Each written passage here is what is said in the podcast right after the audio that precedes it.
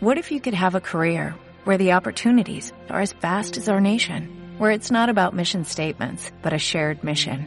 At U.S. Customs and Border Protection, we go beyond to protect more than borders, from ship to shore, air to ground, cities to local communities. CBP agents and officers are keeping people safe. Join U.S. Customs and Border Protection and go beyond for something far greater than yourself. Learn more at cbp.gov/careers. Muy buenas hijos del hierro, bienvenido a un nuevo episodio aquí en Radio Fitman Power. Hoy tenemos con nosotros la segunda parte de la entrevista con uno de mis referentes, que además ya es la tercera vez que ha estado aquí. Él es Marcos Vázquez de Fitness Revolucionario y en la primera parte estuvimos hablando ya, introduciendo un poco su libro, Saludablemente, y en realidad nos fuimos un poco por la rama y estuvimos hablando pues sobre sesgos cognitivos, formas de aprendizaje, formas de mejorar la memoria, estrategias incluso para estudiar y también hablamos sobre cómo influye la dieta, en la salud cerebral, entre otras cosas. En esta segunda parte sí que entramos un poquito más en el meollo de lo que es su libro Saludablemente y hablamos sobre cómo influye el ejercicio, cómo influye el estrés, el descanso, estrategias específicas para mejorar en todos los sentidos a nivel de salud cerebral, siempre enfocado. Y bueno, también nos vamos un poquito por las ramas y hablamos incluso de cómo puede afectar a la salud la flexibilidad o rigidez en la dieta, eh, qué porcentaje de éxito hay en cada una y también respondemos algunas preguntas que hicisteis en el directo en Twitch o en YouTube y que son, por ejemplo, sobre la suplementación con magnesio, sobre cómo se pueden cambiar recuerdos traumáticos en la mente mediante ciertas estrategias o también hablamos sobre el ayuno intermitente y CrossFit y un montón de cosas. Así que no te la puedes perder, estoy seguro de que te va a gustar y quédate hasta el final porque te va a gustar. Te dejo con Marco suena. imposible va a llegar ya. Nadie me va a frenar. Ahora soy yo el que se va a levantar. escucha cómo suena. Vale, y ahora mm, hemos hablado, yo creo, suficiente sobre alimentación. El siguiente hábito que se recomienda para todos siempre es buena dieta y ejercicio. ¿Qué mm. pasa? Que en relación con ejercicio y cerebro eh, está siempre el estereotipo ese, ya que hemos hablado antes de estereotipos, de eh, si es un musculito, es tonto. ¿Qué relación real hay sobre esto? A ver, lo que nos dice la evidencia científica es que las personas, las personas que se mueven más tienen cerebros más grandes. Es decir, el, el, ejercicio potencia el cerebro y de hecho es una de las cosas que más lo potencia. Es una de las cosas que más lo potencia. Por ejemplo, hablábamos antes de la neurogénesis, de esa capacidad del cerebro de producir nuevas neuronas y cuando esto se observó en animales, lo único que hacían los investigadores es dejar a los ratones correr, ¿no? Que corriera más, eh, intentar que se moviera más, y eso era el disparador que ayudaba a producir nuevas neuronas. El ejercicio tiene también un componente antiinflamatorio brutal y por tanto es lógico que, eh, que mejore todos esos trastornos ligados a la neuroinflamación. ¿Qué más cosas? Los músculos, eh, esa capacidad de, de, activar los músculos, de generar tensión en los músculos, pues eleva, por ejemplo, ciertas mioquinas como el BDNF, ¿no? que el BDNF es un factor neurotrófico del cerebro, es un factor de crecimiento del cerebro, muy ligado a la maduración de esas nuevas neuronas. Y, y, por tanto, pues la actividad física también eleva el BDNF, que reduce también el riesgo de depresión. Se ha estudiado la actividad física como una forma no solo de prevenir, sino de tratar la depresión. Entonces es fundamental para el cerebro, ¿no? ¿Qué ocurre? Como todo, ¿no? Que todo, yo siempre digo esto de que todo en exceso se convierte en su opuesto. Entonces, ese típico cachas de gimnasio que solo vive para el gimnasio, que no tiene más vida al gimnasio y no ha leído un libro en su vida, bueno, pues quizás no sea el más listo del pueblo, ¿no? Pero, eh, pero a lo que voy, o sea, eh, si quieres mejorar el hardware, la actividad física es una de las mejores formas de hacerlo y tiene sentido si lo miramos desde un prisma evolutivo. Al final nuestro cerebro aprendía en movimiento, ¿no? Y como explico también en el libro, en el capítulo de, aprendizaje, bueno, incluso en el de movimiento, pues se ha visto que en, alumnos, en estudiantes, pues aquellos que combinaban sesiones eh, de, lectura, por ejemplo, de estudio con sesiones de movimiento, aprendían más y memorizaban más que los estudiantes sedentarios. ¿No? Entonces, el cerebro tiene, una, tiene un impacto, o sea, el, ejercicio, perdón, tiene un impacto muy importante en la capacidad de aprendizaje, en la memoria y en la salud mental en general. Eleva también, hay muchos mecanismos, ¿eh? Por tocar el último, el tema de las endorfinas, de los endocannabinoides, también se ha visto que el ejercicio hace producir estas moléculas que nos hacen sentir bien. Digamos que es la forma en la que nuestro cerebro recompensaba ese esfuerzo que necesitábamos ejercer para cazar, para procrear, para defender la tribu, etcétera. Y por tanto, cuando ve que nos estamos esforzando físicamente, dice, ups, debe haber algo ahí peligroso ahí fuera, o debe haber una, una necesidad real de todo este movimiento, y por tanto te voy a premiar para que sigas eh, realizando ese movimiento, ¿no? Entonces, activar estos sistemas de endocannabinoides, de, endorfinas, etcétera, pues es uno de los factores que hace también que nos sintamos mejor y, que mejore el estado de ánimo. Y lo que comentas también, que el propio eh, proceso de moverse lleva un procesamiento cerebral que es bastante importante. O sea, los humanos hemos sido capaces de conseguir crear un ordenador que le gane al campeón del mundo de ajedrez, pero no somos capaces de hacer un robot que se mueva de forma fluida como un humano. Exactamente, o sea, al final somos menos conscientes de nuestras mejores habilidades, ¿no? En el sentido de que pensamos que las habilidades especiales humanas son jugar al ajedrez, eh, y sin embargo hemos visto que cualquier ordenador, o sea, cualquier móvil juega al ajedrez mejor que, el mejor campeón del mundo del ajedrez.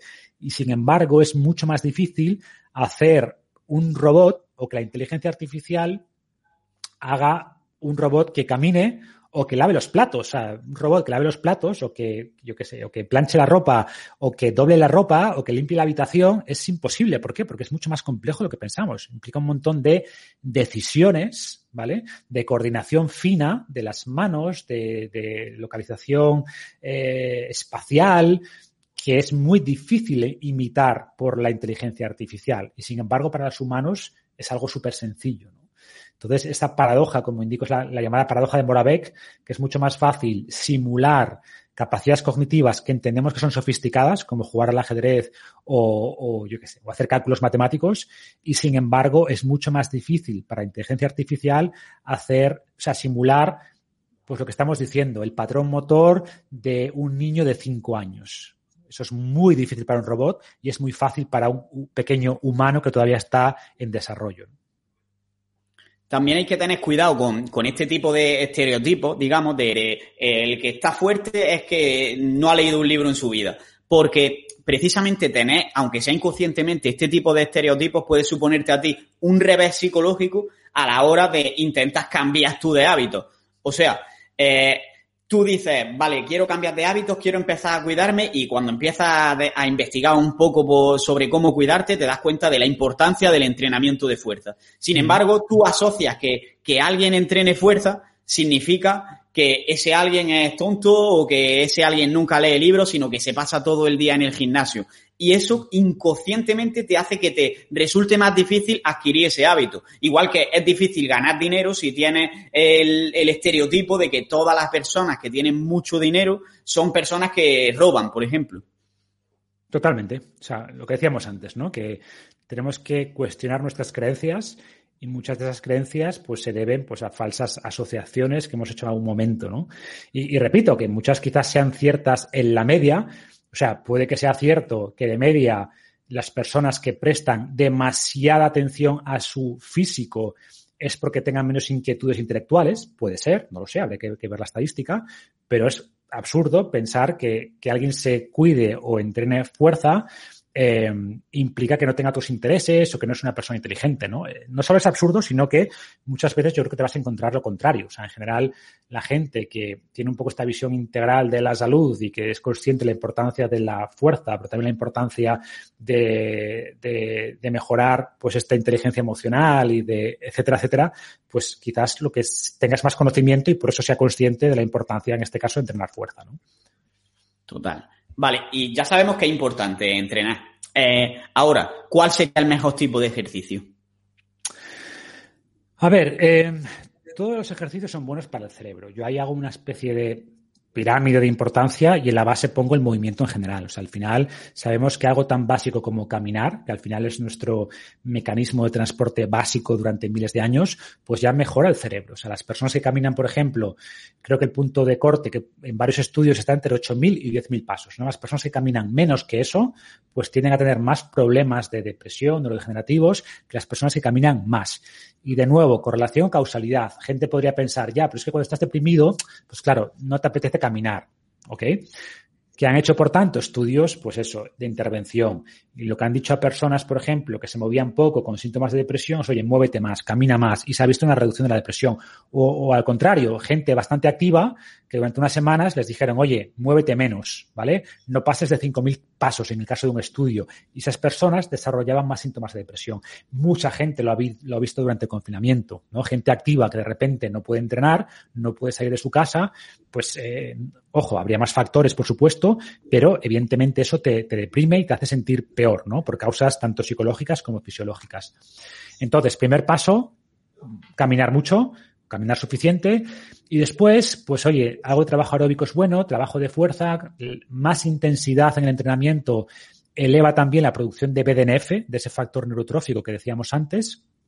Y en general, no solo es eh, la intensidad del entrenamiento, sino la complejidad del movimiento. O sea, al final hay este concepto que también describo en el libro de entorno enriquecido, ¿no? Y se refiere a que nuestro cerebro, pues tiene que realizar muchos más cálculos cuando ese movimiento es más complejo que cuando es un movimiento muy repetitivo.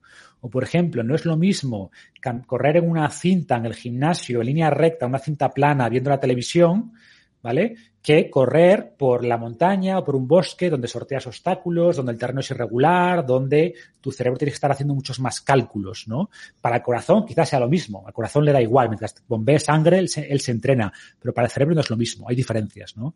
Entonces, si incluimos, pues, este tipo de movimientos más ricos que impliquen, entre comillas, más cálculos, pues para el cerebro va a ser mejor. Entonces, repito, cualquier tipo de movimiento es bueno, pero incluir este tipo de, de, de, mayor variedad, más riqueza, involucrar más sentidos, la coordinación de más grupos musculares, etcétera, pues va a ser mejor para el cerebro más estímulo y más, más variedad, más aprendizaje realmente en cuanto a movimiento. Me recuerda bastante a carreras de obstáculos o CrossFit creo que también sería una buena opción, siempre y cuando se haga de forma correcta. Ah, exacto, ¿no? ambas. Y lo bueno de las carreras de obstáculos, que aparte de ese elemento de riqueza, de múltiples tipos de, pues eso, de estímulos, eh, de la necesidad de quizás de orientarte un poco, pues el concepto de que sea en la, en la, naturaleza. O sea, la naturaleza es el entorno enriquecido por definición, ¿no? Es el entorno en el que nuestro cerebro evolucionó y por tanto, si te expones eso a un entorno natural, pues sabemos que nuestro cerebro también mejora más. Eh, hay estudios, por ejemplo, en, en trabajadores de oficina y en los descansos en un grupo lo ponían a ver, pues por la, a mirar por la pared simplemente a pues, los edificios de cemento y otro grupo zonas verdes, ¿no? Pues se veía que aquellos que observaban zonas verdes en los descansos mejoraban más, retenían mejor después, eh, bueno, funcionaban mejor en términos de eh, cognitivos o de memoria o de restaurar la atención que se llama. Entonces, la naturaleza tiene una, un estímulo especial, en parte porque reduce la activación de la amígdala, aunque hay más procesos involucrados. Entonces, las carreras de obstáculos son una forma de incluir muchos beneficios en uno. El aire libre también, la vitamina D, la luz natural. La luz natural eh, activa nuestro cerebro, ¿no? Entonces podemos eh, incluir muchos estímulos de, de, golpe, ¿no? Una píldora que incluye muchos principios activos para nuestro cerebro. A nivel social también, porque se suelen... Correcto, correcto. A nivel social, exacto, que es otro aspecto muy importante para el cerebro. Uh -huh. Eh, vale, preguntan también aquí eh, concretamente si el peso muerto lo incluiría en ese grupo de, ejercicios que requieren más cálculo. A ver, o sea, el peso libre en general, pues es mejor que las máquinas. Y ojo, que las máquinas están, están bien y tienen su utilidad, pero evidentemente, si tú lo único que haces con una máquina es empujar y la máquina se encarga de guiar, de, de y no tienes tú que, que, guiar esa fuerza, pues para el cerebro es peor. Entonces, el peso muerto al final es un peso, es, es un movimiento técnicamente sencillo, aunque no tanto, y, pero es un peso libre que tú tienes que coordinar todo ese movimiento, tienes que forzar al cerebro a activar un montón de fibras musculares a la vez, porque si no ese peso no sube, sobre todo cuando estás cerca de tus máximos. Entonces, sin duda, sería un movimiento que, que entraría dentro de esos beneficiosos para el cerebro. Esto se podría poner con una analogía en realidad como si fuera la comida y los suplementos respecto a movimientos con peso libre y las máquinas, por así decirlo. Sí, de hecho, no quiero, como digo, no quiero demonizar las máquinas, pero evidentemente, en la medida que tú requieras más trabajo del cerebro, pues va a tener que trabajar más y por tanto es mejor. Vale. Ahora, eh, otro factor del que habla bastante en el libro es el sueño. ¿Hasta qué punto es importante? ¿Cuánto deberíamos dormir? Y ahora te haré alguna pregunta concreta sobre el proceso del sueño en sí. Pues el sueño es fundamental por muchos motivos. Eh, uno lo hemos comentado ya, sabemos que cuando no dormimos bien, pues nuestro, cerebro como que revierte a patrones más primitivos, como que se produce esa hipofrontalidad, como que desactivamos la corteza prefrontal o la activamos menos y por tanto tendemos a tomar peores decisiones, nos cuesta más eh, postergar la, gratificación y es más fácil que no entrenemos, es más fácil que comamos lo que no debemos comer, que estemos más irritados, etcétera, etcétera. Después, durante la noche, se activa, por ejemplo, en mayor medida el sistema que se llama linfático, ¿no? que lo que hace es limpiar toda esa basurilla celular que se va acumulando durante el día con el funcionamiento natural del cerebro y sabemos que esa acumulación constante pues eh, forma parte de estas, de estas proteínas dañadas que, que, pueden derivar en más riesgo de Alzheimer o de Parkinson, etcétera, ¿no? Entonces, como digo en el libro, nuestro cerebro saca la basura por la noche. O sea, las neuronas se reducen hasta un 60% para que se pueda hacer esa limpieza de, estos desechos metabólicos, vamos a decirlo, y por tanto, si no duerme suficiente, pues difícilmente se va a producir esto. Durante la noche también se produce ese proceso de consolidación de la memoria. De pasar esos aspectos que decíamos antes, de corto plazo a largo plazo, lo que sea relevante, y de eliminar la información irrelevante, entonces, por múltiples motivos, es fundamental dormir suficiente. ¿Cuánto es suficiente? Pues depende un poco de la persona y también depende de la calidad del sueño, pero en general entre seis y ocho horas, ¿no? Seis y media, ocho horas. Se ve que ya no hay diferencia entre siete y ocho. De hecho, los cazadores recolectores no duermen más de siete horas de media, ¿no? Entonces, yo no forzaría mucho y no sé beneficio. O sea, entre seis y media y ocho está bien. Y paradójicamente, pues vemos que las personas que duermen también mucho más de 8, o sea, 9, 10 horas, se asocian con un peor rendimiento cognitivo. No está claro si, de nuevo, si es causa o consecuencia, ¿no? Oye, como el cuerpo no está bien o el cerebro no está bien, intenta dormir un poquito más para compensar, o puede ser, que aquí no está claro todavía, pues que ese sueño extra tampoco nos beneficie, ¿no?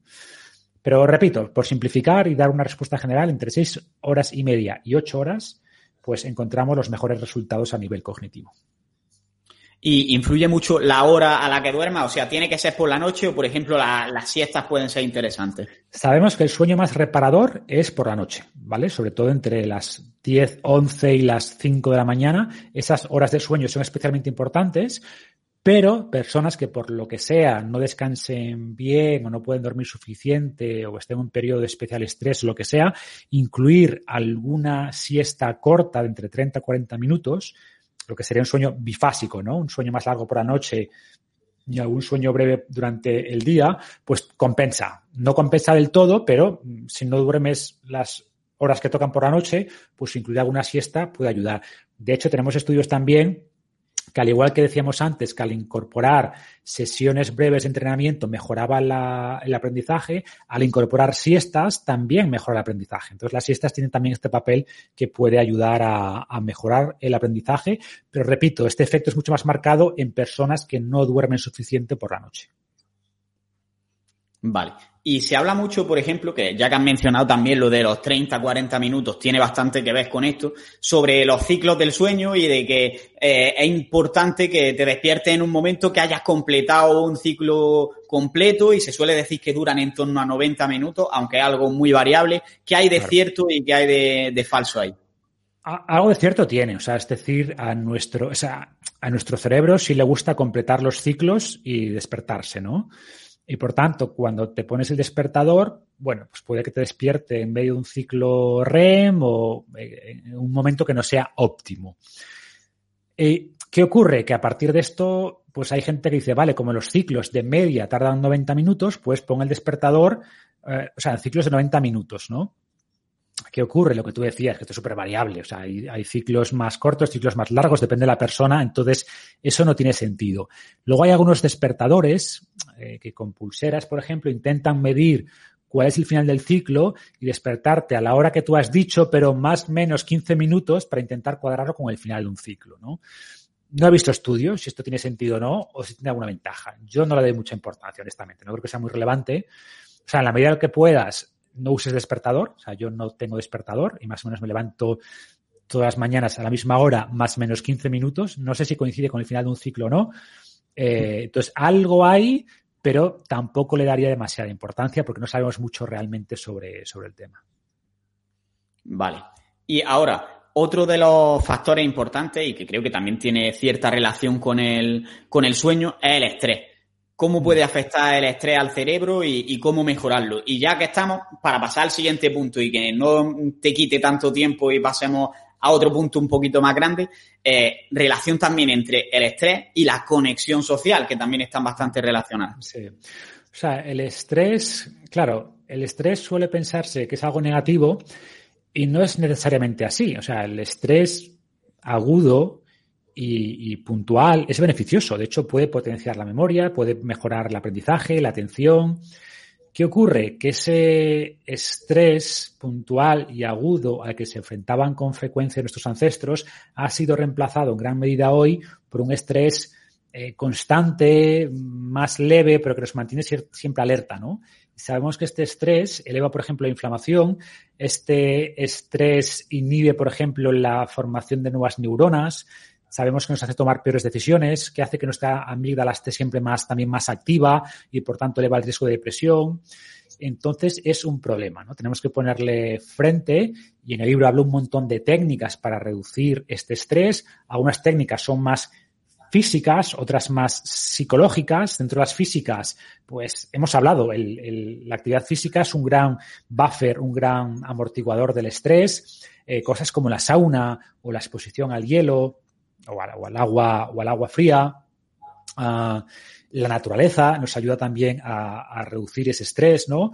Y aspectos psicológicos, pues cosas como la meditación, por ejemplo, como las terapias eh, psicológicas, o las terapias conductivas conductuales, o precisamente Invicto, ¿no? La, filosofía estoica, que no deja de ser, mm, de hecho, el ancestro de estas terapias cognitivo-conductuales, pues ayuda a reducir el estrés al ayudarnos a poner las cosas en contexto, ¿no? Y otro aspecto que comentas que reduce el estrés es los lazos sociales. O sea, al final, eh, de hecho, la soledad en sí misma es un factor de estrés muy importante. Y los lazos sociales, las personas que nos rodean, el, grupo, sobre todo cuando hay buenas relaciones, obviamente, o sea, porque si no, de hecho, pueden contribuir al estrés, pero tener buenos lazos sociales, esos, esos contactos, eh, esa tribu que nos rodea, pues es un factor también que facilita mucho eh, la reducción del estrés, ¿no? Entonces, reforzar lazos, eh, pasar tiempo con amigos, con personas que queremos, es una forma muy buena también de reducir el estrés. Vale, y ahora, esto de los lazos sociales, también hay gente a la que le estresa más eh, generar lazos sociales, gente a la que le estresa menos, y tú hablas mm, precisamente en el libro sobre la diferencia entre si eres más introvertido o eres más extrovertido. Eh, mm. ¿Cómo puedes saber si eres de un grupo u otro? Porque creo que esto es algo que no es tan fácil saberlo, cada uno se pone ahí su autoetiqueta y qué recomendaciones daría a cada grupo. A ver, pues ¿cómo lo sabes? Yo creo que más o menos todos lo intuimos, ¿no? O sea, para mí una forma fácil es cuando tienes que llamar a alguien que no es muy amigo, es conocido, mm, ¿cómo te sientes? O sea, notas como, uy, me da un poquito de miedo llamar, pues seguramente serás más introvertido, ¿no? Otra forma, después de pasar tiempo con un grupo de personas, te sientes eh, recargado de energía o, o, te ha quitado energía y necesitas pasar más tiempo solo. Ojo, igual has disfrutado, ¿eh? Pero hay gente que ese tiempo, lo hayas disfrutado o no, les llena de energía y hay gente que les baja la energía. Entonces, si te baja la energía, seguramente seas más introvertido. Si te da energía, seguramente seas más extrovertido. Tiene que ver con, esto. En el fondo, yo siempre digo que, dos personas que estén en extremos opuestos de este espectro, porque es un, es un espectro, no es binario, ¿no? Pero una persona muy extrovertida y una persona muy introvertida van a tener una experiencia muy distinta de la misma situación social. Típico evento de una fiesta donde conoces a la gente, pero no demasiado y tal. Para un extrovertido va a ser súper, me lo he pasado súper bien y no quiero irme, soy el que estoy aquí hasta el final y cierro todos los bares eh, y, soy el último en irme. Y alguien introvertido es el que está incómodo, que, se junta una persona y no quiere cambiar porque implicaría volver a reconectar con otra, que intenta irse lo antes posible.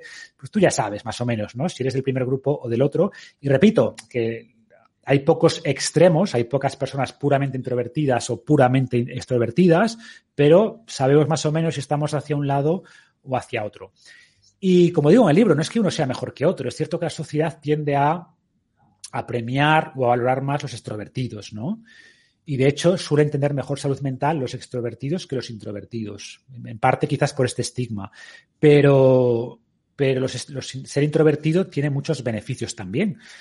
Y por tanto, para mí se trata de aceptar cómo eres, porque esto no lo vas a cambiar. O sea, si eres introvertido, pues vas a morirte introvertido. Puedes mejorar, por supuesto, tus habilidades sociales, ¿eh? sin duda.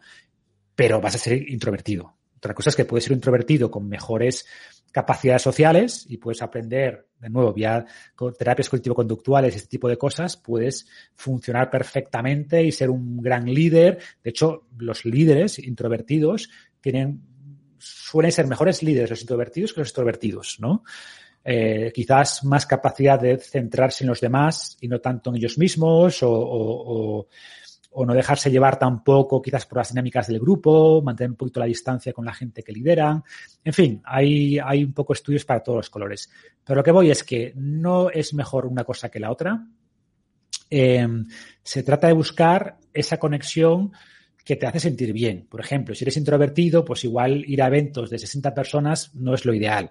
Busca, oye, organizas un eventos o cenas con cuatro o cinco personas para tratar temas que te interesen, que te sientas cómodo, ¿vale? Eh, extrovertidos, pues además de tener esos lazos sociales, intenta también reservar tiempo para ti. El problema de ser muy extrovertido es que tenéis una dependencia emocional de los demás. Entonces, los extrovertidos seguramente en la pandemia lo han pasado fatal, ¿no? Porque eh, sin este contacto social, pues eh, tendrían más a la depresión seguramente que personas más introvertidas que tienen más capacidad de estar con ellas mismas y se sienten cómodas con ellas mismas, ¿no? Entonces se trata de aprovechar lo bueno de, de tu perfil, de tu lugar en este espectro e intentar compensar lo malo, entre comillas. Vale, eh, también me gustaría hacer un disclaimer aquí, digamos, por lo que hemos comentado de, eh, vale, eh, una persona más introvertida cuando sale con un grupo de gente es más probable que, que tenga una experiencia peor, entre comillas, que la que tiene una persona extrovertida, pero también hay que avisar que depende mucho del grupo de personas con el que estés saliendo y tu, digamos, empatía o cómo te relaciones con ellos, porque lo aviso mm, principalmente porque puedes caer en el, en el sentido de que hayas salido generalmente con gente que quizás no sea con la que tú concuerdas en cuanto a valores, etcétera, y puedes acabar pensando que eres una persona introvertida porque no has disfrutado esa, esa salida o esa esas relaciones, por así decirlo. Eh, sin mm. embargo, eh, en realidad, puede que simplemente sea ese problema y no sea que tú seas introvertido o extrovertido, que no te pongas la etiqueta tan rápido, porque, mm, por ponerte un ejemplo así, algo extremo que puede parecer un poco friki, vamos a suponer que eres una persona que en general eres el típico en la clase, que a lo mejor tiene unas aficiones un poco raras, yo que sé, te gusta eh, pintar figuras de bebé, y por eso te has sentido como que eres introvertido porque no tienes nadie con quien compartir esa afición de, en tu clase, en tu familia, en tu entorno. Sin embargo, llegas un día en una red social, por ejemplo, en un foro, te metes en un foro sobre pintar figuritas de bebés precisamente y acabas conociendo a gente. Y de repente te encuentras en un grupo que quedas con ellos y que son precisamente ese tipo de personas, que son eh, personas que les gusta también pintar figuritas de bebé y que son tan frikis como tú, y te das cuenta de que justamente en ese entorno eres todo lo contrario e incluso ves que los demás son mucho más introvertidos que tú y tú puedes convertirte en el líder. Entonces, depende también un poco de los grupos en los que te muevas. Sí, pero si para mostrar esas capacidades sociales requieres un grupo muy nicho, seguramente seas introvertido. Quiero decir que, que, normalmente un extrovertido más o menos se encuentra cómodo con distintos grupos. Y si toca el grupo X se siente cómodo, si toca el grupo Z, pues está cómodo y cuenta chistes y es abierto, interactúa con uno u otro, eh, sin necesidad de que haya esa conexión de intereses tan marcada, ¿no? Mientras lo que dices, alguien más introvertido, seguramente si no hay esa conexión, ese interés común en algo, pues no tenga, no tienda a formar esos lazos sociales. Entonces es una definición para mí de introvertido. Pero en lo que estoy de acuerdo contigo es que tampoco nos, no, nos pongamos etiquetas que son innecesarias, ¿no? Pero, pero sí creo que es bueno conocerse a uno mismo, aceptar cómo somos y aceptar lo bueno. O sea, lo que es malo para mí es la etiqueta de introvertido malo, extrovertido bueno. No es así. O, sea, o si soy introvertido, es que tengo pocas habilidades sociales o que no puedo liderar equipos para nada, lo que decía antes. Hay líderes introvertidos muy buenos y de hecho algunos argumentan que aquí depende un poco cómo lo veas, como decía antes, que, eh, hay ciertos rasgos más marcados en los introvertidos que son muy buenos para el liderazgo. Entonces, para mí el problema no es tanto pensar si soy más introvertido o extrovertido, que yo creo que es un poquito, lo veo bastante claro. Para mí el problema es la etiqueta siguiente, la, la segunda derivada. Ah, como soy introvertido, entonces implica que no tengo habilidades sociales, implica que no voy a poder gestionar grandes equipos o, tener o divulgar por YouTube mis vídeos porque soy introvertido. No, para nada. O sea, puedes vencer, o sea, puedes hacer todo eso y mucho más. Es un tema para mí simplemente de, como te decía antes, oye, ¿cómo te sientes después de pasar tiempo con X personas? Que, que no estoy diciendo que lo que dices no sea cierto. ¿eh? O sea, evidentemente puede que en un grupo de personas te sientas mejor porque hay más afinidad que con otro. Pero repito, para mí, por eso ponía antes el ejemplo, no de personas muy cercanas, cuando estás en un grupo de gente que son conocidos, pero que no son amigos cercanos ni familiares, pero son simplemente conocidos. ¿Cómo te sientes? ¿Es algo que te gusta, que no te gusta? ¿Cambias constantemente? ¿Hablas con este y luego con aquel y luego con aquel? ¿Eres como la abejita que va pasando por todos y quiere saludar a todo el mundo? ¿O eres más el que, bueno, me, me junto con este que lo conozco mejor y no me voy moviendo mucho, porque moverme mucho implica exponerme a más contactos sociales y, y siento una reacción de que no me, de que no me gusta, de que me produce un poquito de ansiedad, ¿no? Va por ahí. Claro, claro. De hecho, yo no me refería a ponerte la etiqueta de introvertido o extrovertido como tal, sino a decir, eh, como me siento mal saliendo con este grupo de personas, eh, significa que no puedo encontrar un grupo con el que esté a gusto. Y precisamente yo mismo me considero bastante introvertido en ese sentido, pero mírame, aquí estoy haciendo podcast, he hablado contigo, he entrevistado a un montón de gente y me considero introvertido, o sea, soy una persona que de siempre me ha costado entablar nuevas relaciones. Sí, sí.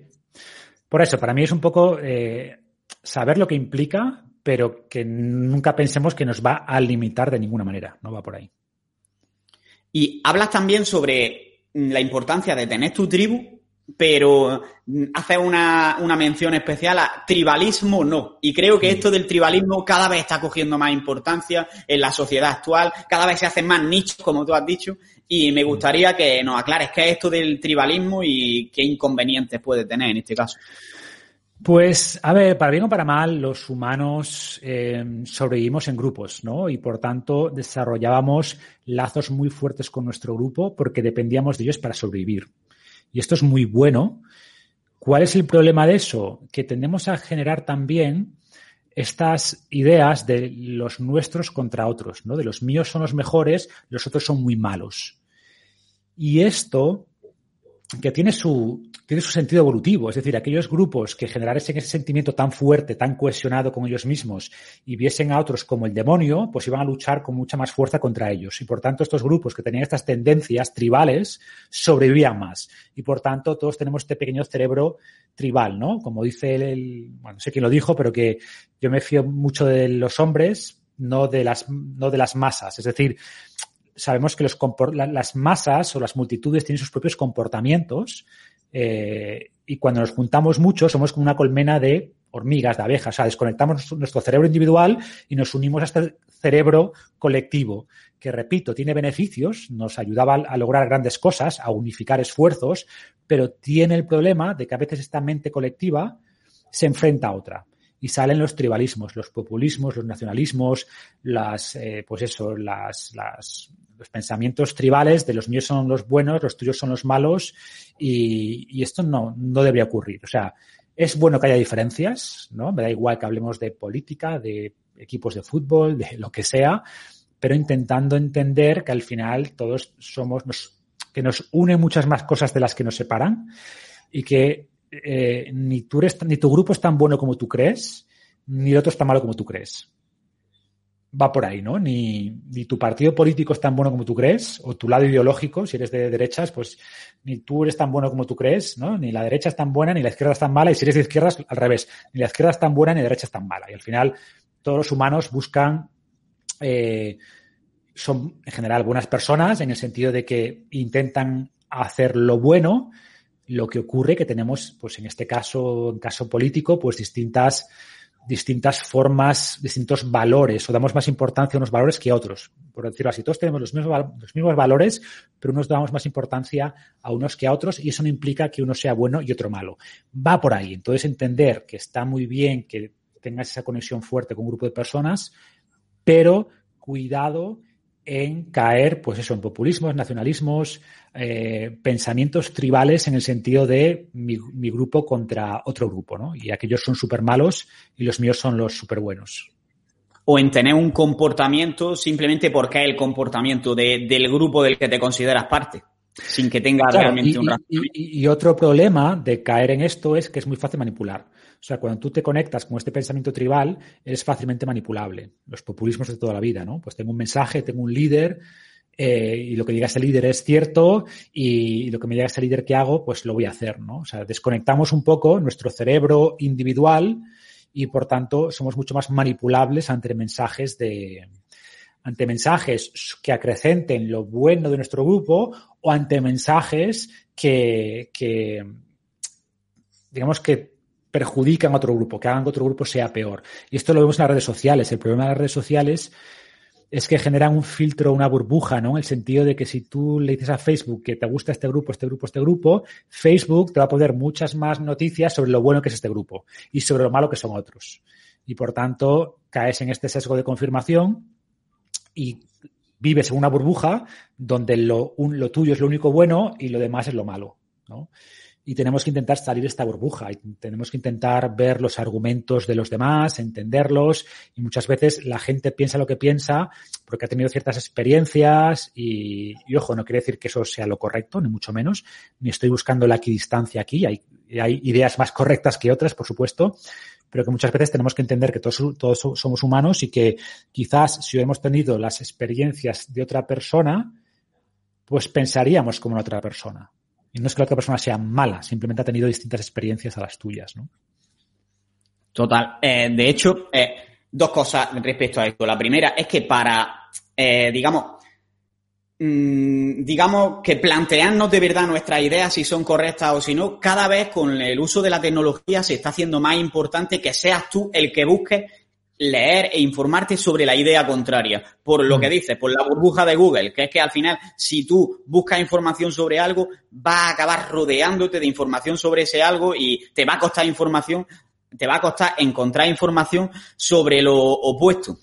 Y el otro punto que, quería mencionar, la verdad es que se me acaba de ir de la cabeza, pero ya que estoy aprovecho para dejar aquí la pregunta que ha hecho Kevin Vaquero, que me parece interesante en relación con las conexiones sociales, y si me viene mm. ahora mientras habla, te lo digo. Y es si las reuniones con amigos, etcétera, que ha hablado sobre la importancia que tienen en el estrés, si funciona por videollamada y también tienen efectos sobre el estrés. Tienen efecto. O sea, para mí un poco hago el símil de la comida, ¿no? Es decir, pues si te estás muriendo de hambre, pues cualquier comida es buena. O sea, mejor comerte una pizza eh, que no comer nada, ¿no? Pues la pizza te ayuda a sobrevivir, no te mueres. Pues un poco para mí esto es lo mismo. Pues no reemplazan las relaciones cara a cara con contacto físico, somos mucho de piel, o sea, el contacto físico libera hormonas, libera oxitocina, eh, genera una situación, una, eh, una estimulación mental distinta, pero evidentemente mucho mejor pues tener una conversación, una reunión virtual por Zoom o como sea, eh, que no tenerla, ¿no? Por tanto, pues no es lo mismo, pero bueno, pues es mucho mejor tener eh, un 70% de algo bueno que tener un 0% de algo bueno. Entonces, no es un 100%, no es lo mismo que esa relación cara a cara, ese contacto físico, etcétera, pero sin duda son, son positivas, claro. Y ahora en tiempos de pandemia, pues es muchas veces la única alternativa que tenemos. Vale, creo que queda claro y comparto totalmente la opinión. Y me gustaría eh, hacer una última sección hablando un poco sobre uno de los temas que ya hemos tocado un poco y que considero que son de los más interesantes del libro y al final una de las partes más importantes o de las funciones más importantes del cerebro, que es el aprendizaje. Entonces, eh, me gustaría que nos hable un poquito sobre, en primer lugar, los tipos de inteligencia, que esto es algo que me llamó la atención del libro, de los que mm. habla, que habla de inteligencia fluida e inteligencia cristalizada, y qué diferencia hay entre las dos y cómo se puede trabajar cada una, si es que se pueden trabajar las dos. Sí, a ver, esto hay muchas formas de, de categorizar la inteligencia, ¿vale? Eh, de hecho, hay muchas dudas sobre lo que es la inteligencia, sobre lo que mide en realidad el cociente intelectual. Eh, pero bueno, así de manera muy simplificada, podríamos decir que esa inteligencia fluida está más pegada a eso que llamamos cociente intelectual, ¿no? que es la capacidad de pensar de manera general, de hacer cálculos, de, recordar cosas rápido, de hacer asociaciones, mm, y esto tiene un componente genético muy marcado. Ojo, influye al ambiente, pero se cree que quizás un 50% es genético, ¿no? Y esta inteligencia eh, pues alcanza su pico en los 20, 30 años y luego tiende a ir decreciendo con la edad. Nos volvemos más lentos, pensamos más lentos, perdemos capacidad de reacción, ¿no? Velocidad de reacción. Y por tanto, si vemos la curva de la inteligencia cristalizada, pues vemos que, perdón, eh, fluida, vemos que va bajando. Y sin embargo, la inteligencia cristalizada tiene más que ver con nuestra capacidad de resolver problemas, de identificar patrones. Entonces, esta inteligencia pues yo la llamo como, la, digo que es la sabiduría, ¿no? En el fondo, esta inteligencia puede mantenerse alta, de hecho va aumentando. A medida que vives más, tienes más experiencia, eres capaz de identificar quizás patrones que alguien más joven, pues es incapaz de verlo, porque no tiene esa visión a largo plazo que tú tienes. Entonces, vas perdiendo una, pero vas ganando otra, ¿no? Y, de hecho, cuanto más cuides tu cerebro, pues la, bajada de la inteligencia fluida va a ser más lenta, por un lado, y además, cuanto más estudies, más aprendas, más experiencias tengas, pues la cristalizada va a subir más. Entonces, esa es un poquito la, la, diferencia, ¿no? Y como digo, la fluida es un poco más genética, la cristalizada depende mucho más de a lo que tú te expongas. Y por eso digo que utiliza tu inteligencia fluida, utiliza esa inteligencia innata para aprender. O sea, aprovechala para aprender eh, cómo funcionan las cosas, cómo funciona el mundo, las relaciones entre las cosas, tener un poco esa, ese interés amplio que decíamos al principio de la charla, de tener un poco esa visión general de, de encontrar pues conexiones entre áreas distintas, de desarrollar modelos mentales sobre múltiples disciplinas y por tanto esa inteligencia cristalizada depende mucho más de nosotros, depende mucho más de cómo alimentemos nuestro cerebro. Si lo alimentamos con eh, la isla de las tentaciones y primeras citas, o lo alimentamos con, pues eso, pues con, libros de gente eh, que nos explica cómo funcionan las cosas y con datos interesantes y con cosas que nos ayuden a tener una, una mejor idea de cómo funciona el mundo en realidad. Y juegos del tipo Sudoku o juegos de hmm. inteligencia de este tipo eh, mejoran el aprendizaje y mejoran la salud cerebral? A ver, lo que nos dice la mayor parte de la evidencia es que no. Em, que si tú haces muchos sudokus, por ejemplo, o juegos como los de... Bueno, hay una empresa, de hecho, que demandaron hace unos años que tuvo que pagar como dos millones porque ellos se anunciaban como que nuestro cerebro, nuestro juego te ayuda a mejorar la memoria, no sé qué, y luego se vio que no era verdad y por tanto les demandaron por publicidad engañosa, ¿no? Entonces, ¿qué ocurre? Que si tú haces un juego de memoria o haces sudokus o lo que sea, pues está demostrado que vas a mejorar los sudokus, ¿vale? O vas a mejorar ese juego de memoria, pero no se ha demostrado que eso luego tenga una transferencia a la vida real. Que en otros contextos, pues realmente eso te ayuda a recordar mejor los teléfonos, los números de teléfono de tus familiares o lo que sea. Entonces, lo que se ve es que hay muy poca transferencia y, y no es que no funcionen, porque hay, hay, algunos estudios que se han demostrado cierta transferencia, cierto beneficio, pero yo lo veo como que si es algo que te divierte. Si te divierten estos juegos de la Nintendo, no sé qué, para el cerebro, de hacer sudokus, hazlos. Mal no te van a hacer. De hecho, es probable que algo ayuden, pero entiende que hay un coste de oportunidad.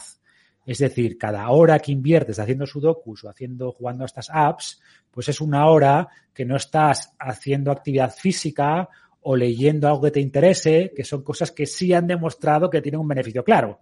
Entonces, si tienes una hora de tiempo, mi punto es dedícalo a algo que tiene más eficiencia, que sabemos que realmente funciona, ¿vale? Si te sobra tiempo y quieres dedicarlo a este tipo de aplicaciones o de juegos o de tal, perfecto, pero velo más como un hobby que como algo que realmente va a mejorar tu rendimiento cognitivo, tu capacidad de aprendizaje o lo que sea. Y ya no simplemente porque haga algo que funcione, sino porque, eh, por ejemplo, leer sobre algo que te interese puede servirte de cara, pues, por ejemplo, a desarrollarte como profesional o a, eh, aplicarlo en día a día. sabemos que es algo que mejora sí o sí tu reserva cognitiva, demostrado, y además te va a dar desarrollar habilidades y vas a desarrollar esa eh, inteligencia cristalizada y por tanto, pues entre dos actividades, una que ha demostrado beneficios claros y otra que no los ha demostrado, pues hombre, hay un coste de oportunidad si decides pasar más tiempo en eso que no ha demostrado. Pero repito que si te gustan los sudokus, si te divierte y tal, hazlo. Nadie te va a decir que no lo hagas, ni estamos diciendo que sea malo. Simplemente no creas que por hacer sudokus vas a hacerte más inteligente. Es el mensaje. Vale. Y ahora te voy a hacer una pregunta que además tengo bastante interés personal también por mi familia y eso, y que además creo que le puede afectar ahora a mucha gente, porque si hay algo que, he visto bastante con el coronavirus, con la pandemia, es que mucha gente se ha, se ha jubilado anticipadamente. Y una de las, mm, yo creo que uno de los aspectos que pueden hacer que se acelere el deterioro en general de la salud puede ser que al jubilarse no tengan nada que hacer. Eh, ¿Qué recomendaciones daría a una persona que se jubila para mejorar su salud cerebral y su salud en general? Primero, que es como dices, de hecho hay estudios que indican que las personas que se jubilan, sobre todo de profesiones que demandan esfuerzo cognitivo, eh, envejecen más rápido, o sea, tienen más riesgo de demencia, de Alzheimer, etcétera.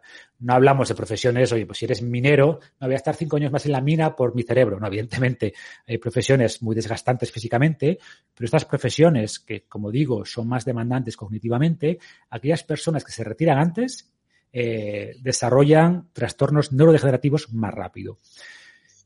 Pero ¿estamos diciendo que no te retires? No, lo que estamos diciendo es que no te retires de la vida, como digo en el libro, ¿no? Sigue, sigue o sea, retírate de tu trabajo si no te gusta o, lo que sea, o quieres más tiempo para otros, quieres más tiempo para intereses personales, pero sigue manteniendo esos aspectos que son los que hace que tu cerebro siga en forma, ¿no?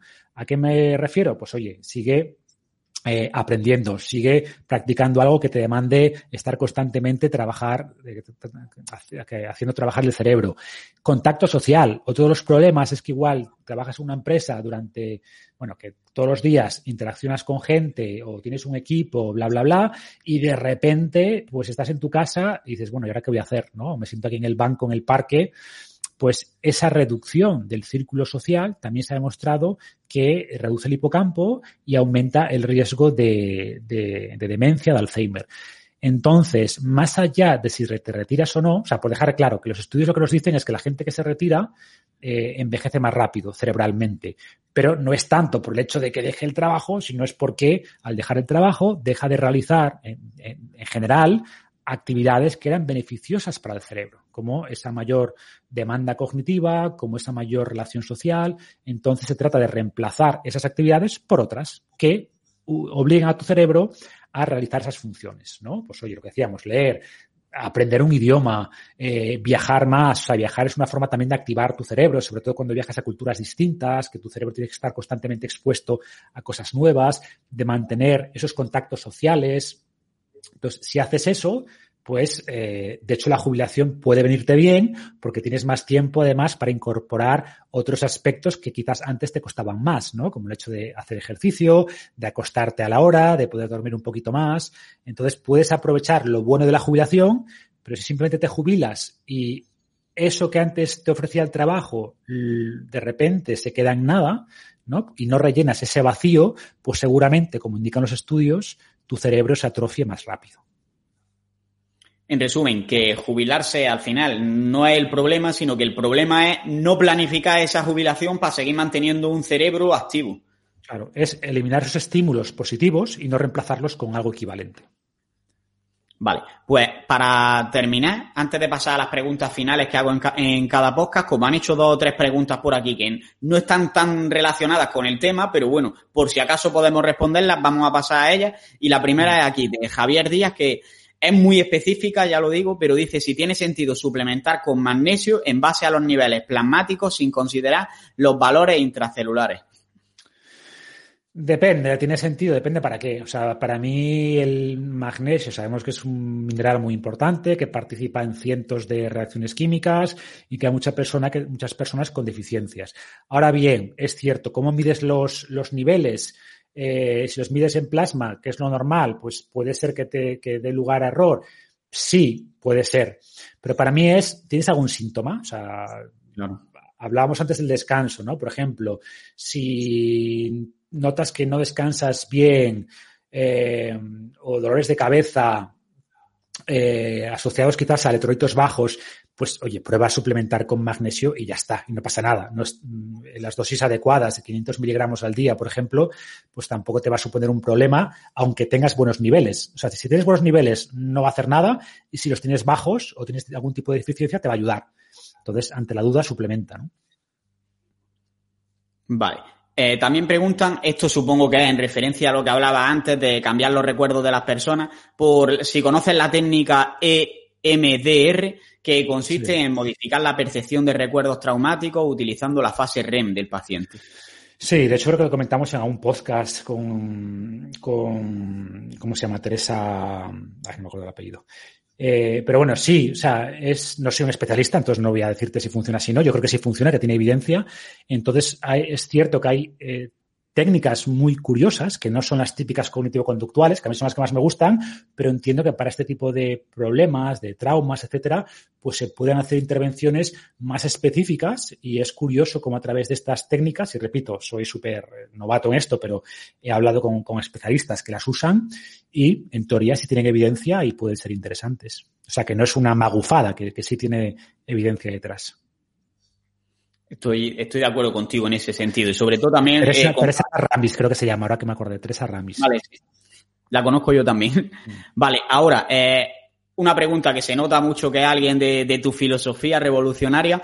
Eh, dice si desde el punto de vista evolutivo tiene sentido que un cazador recolector pudiera alcanzar los 1,6 a 2 gramos de proteína por kilo de peso, que es lo que se recomienda en la actualidad para ganar masa muscular, etcétera. Bueno, lo que pasa que a ver, sí y no, depende mucho del entorno en el que viviera, ¿no? Tenemos que pensar, lo que seguro que no hacían es consumir eh, dos gramos de proteína al día, o sea, por kilo al día cada día, ¿no? Seguramente ellos serían protocolos un poco más lo que se llama feast and famine, es decir, días con poca proteína y de repente cazaban el antílope o, el mamut y haría unos días que dos gramos no, se meterían cinco gramos al día, por cinco gramos por kilo de proteína al día, ¿no? Em, de hecho, a ver, algo interesante es que es cierto que los, los, si tú miras los cuerpos de los cazadores recolectores, son cuerpos fibrados, pero no son cuerpos hipermusculados. O sea, al final el músculo es un tejido metabólicamente caro, ¿no? Por tanto, ahora aspiramos en, general a, a, una musculatura un poco superior a la de los cazadores recolectores. Yo tengo de hecho un artículo que habla algo así como se titula, que lo quiera buscar, pues cuánto músculo se puede ganar o algo así. Y hablo de esto, ¿no? Que eh, que yo aspiro a un nivel muscular similar al que tienen ellos, quizás un pelín más. También depende mucho de la tribu. hay tribus mucho más corpulentas que otras, las que están más cerca justamente del Ecuador em, tienen menos tejido muscular, precisamente porque también comen menos proteína. Si vas a tribus más eh, del norte, por ejemplo, latitudes más altas, pues tenían más masa muscular. O sea que también depende un poco de qué, de qué latitud barra geografía estemos hablando. Pero en resumen, que, que esos niveles de proteína no son tampoco descabellados, o sea, sí los podrían llegar a lograr. Pero es cierto que ahora buscamos cosas distintas, ¿no? Y que también, en nuestro caso, lo que buscamos muchas veces al aumentar la proteína no es únicamente mantener la masa muscular, sino es ayudar a perder grasa. Un problema que ellos no tenían. Entonces, quizás para lograr un efecto que ellos no necesitaban, ¿no? La proteína, por ejemplo, aumenta la saciedad. Eh, Esto en nuestro caso es bueno porque ahora estamos en un entorno pues eh, rodeado de alimentos hipercalóricos y en el caso de, las, los cazadores recolectores pues seguramente eso no sea una necesidad tan clara, ¿no? Pero bueno, hay estudios interesantes que analizan las, las dietas de múltiples tribus y ocurre lo que te digo, ¿no? Que varía muchísimo en función de la latitud. Unas tribus, por ejemplo, tenían hasta un 90% de las calorías procedentes de alimentos animales y por tanto superaban con creces esos niveles de proteína y otras tribus eh, incluso los Simane, por ejemplo, que están más cerca del, Ecuador, o incluso los Hatcha, pues tienen niveles de proteína bastante más bajos, de quizás 1.2, 1.3, 1.4, ¿no?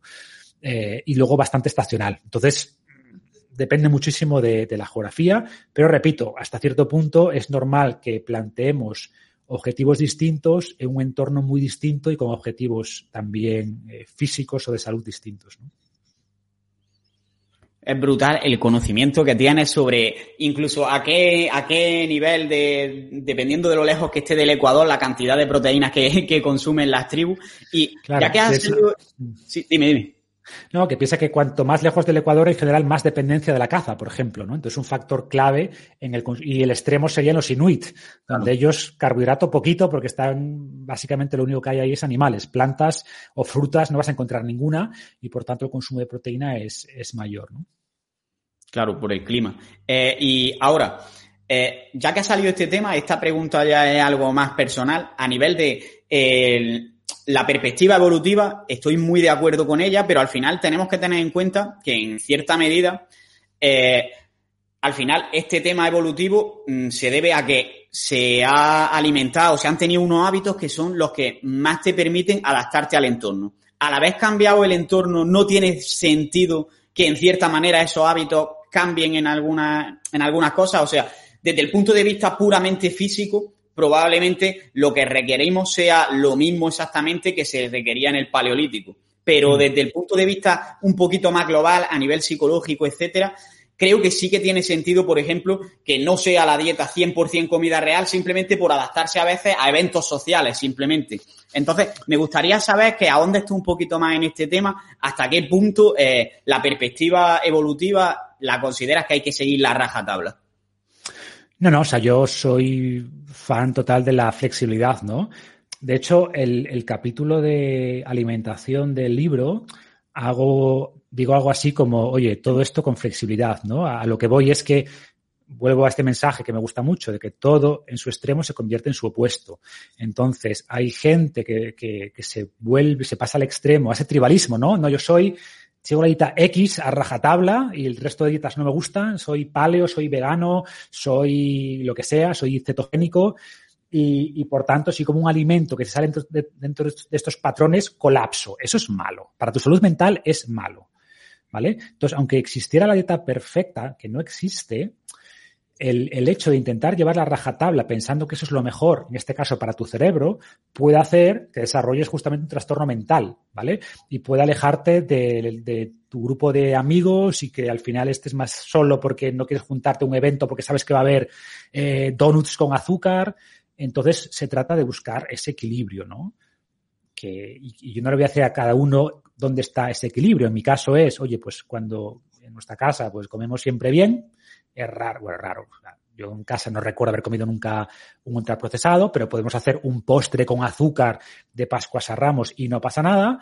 O si voy a un evento, a un cumpleaños de un amigo y tienen tarta que hizo su mujer o que la compraron en el Mercadona, pues me como un trozo, un trozo de tarta y no me pasa nada, ¿no?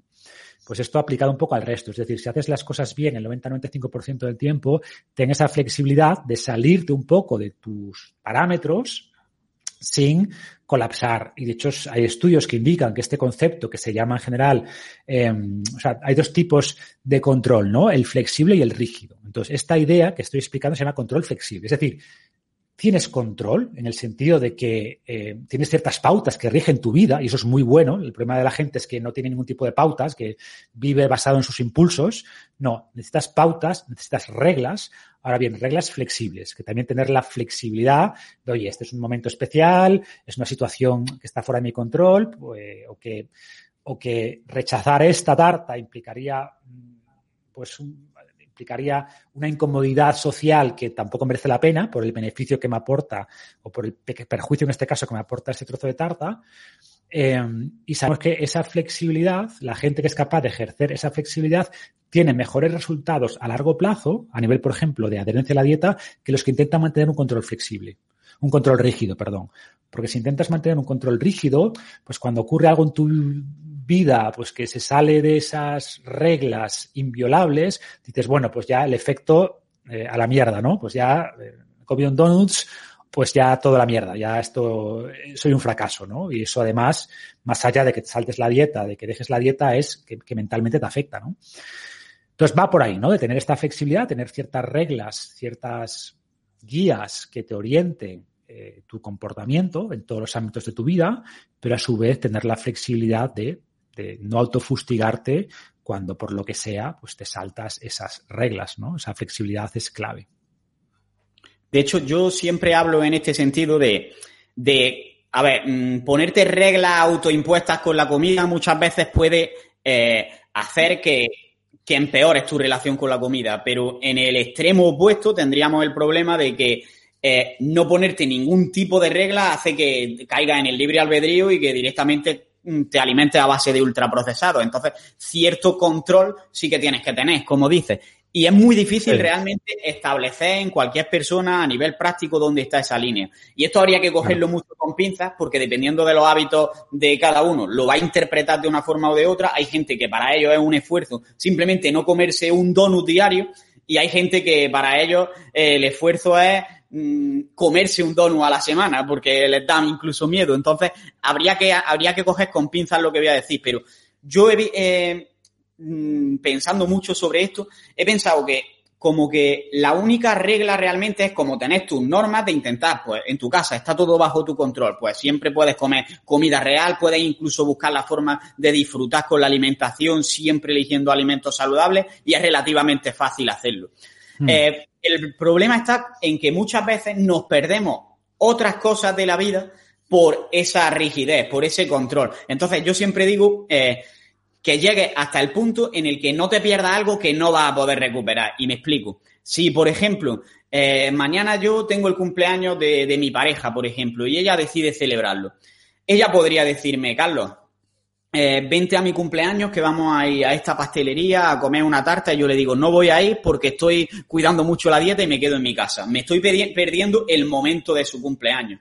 Ahora, yo podría, aún así, estás cuidando muchísimo la dieta, pues yo qué sé, porque estuviese preparando una composición de culturismo y aún así decirle, mira, sí voy a ir, pero me voy a llevar este tape y me voy a comer allí mi tape.